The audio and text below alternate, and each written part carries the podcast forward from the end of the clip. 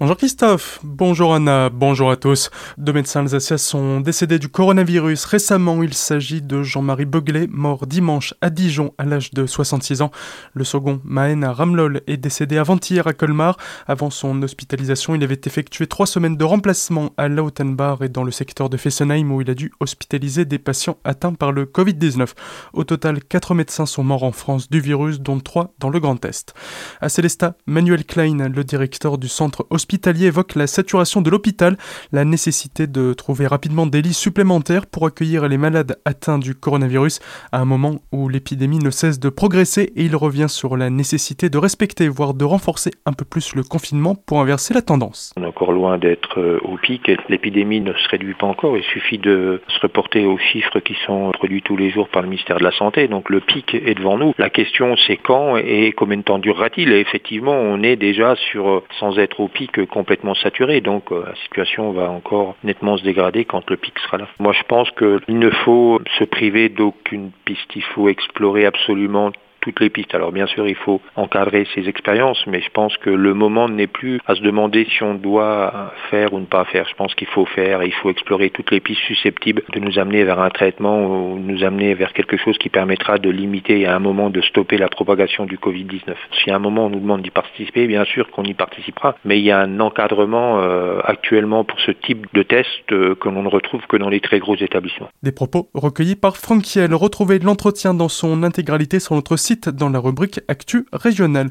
Vous pouvez encore soutenir le centre hospitalier en vous adressant directement au secrétariat de direction de l'hôpital au 03 88 57 56 88. Mais attention, pour leur apporter à manger afin de préserver la santé des soignants, les denrées périssables ne seront plus acceptées. Seuls les aliments emballés industriellement sont à privilégier. À Aubernay, la prochaine collecte de sang est prévue dans la salle des fêtes ce vendredi et trois autres le seront également d'ici le 31 mars.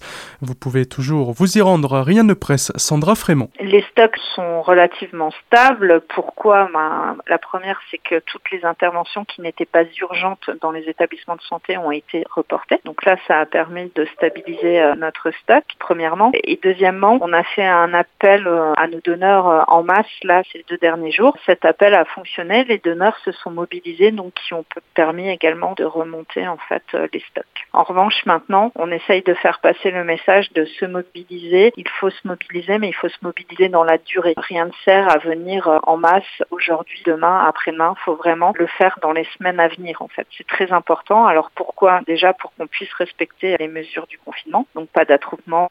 Si on ne peut pas le faire, on fermera les lieux de collecte. Ça c'est clair. Euh, premièrement. Et deuxièmement, on est sur des produits sanguins qui ont une durée de vie limitée. Nous ne pouvons pas prélever plus que nous avons besoin en fait. Donc il faut vraiment que ça s'étale dans la durée. C'est important. Pour aller donner votre sang, il suffit donc de remplir votre attestation de déplacement dérogatoire pour indiquer que vous portez assistance aux personnes vulnérables.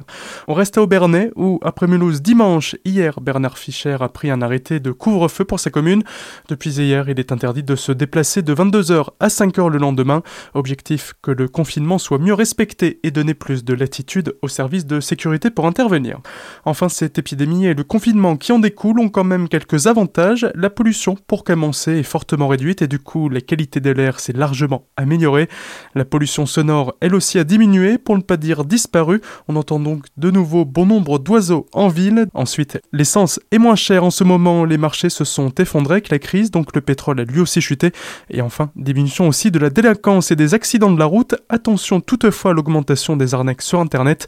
Les escrocs, eux aussi, s'adaptent en ces temps de crise.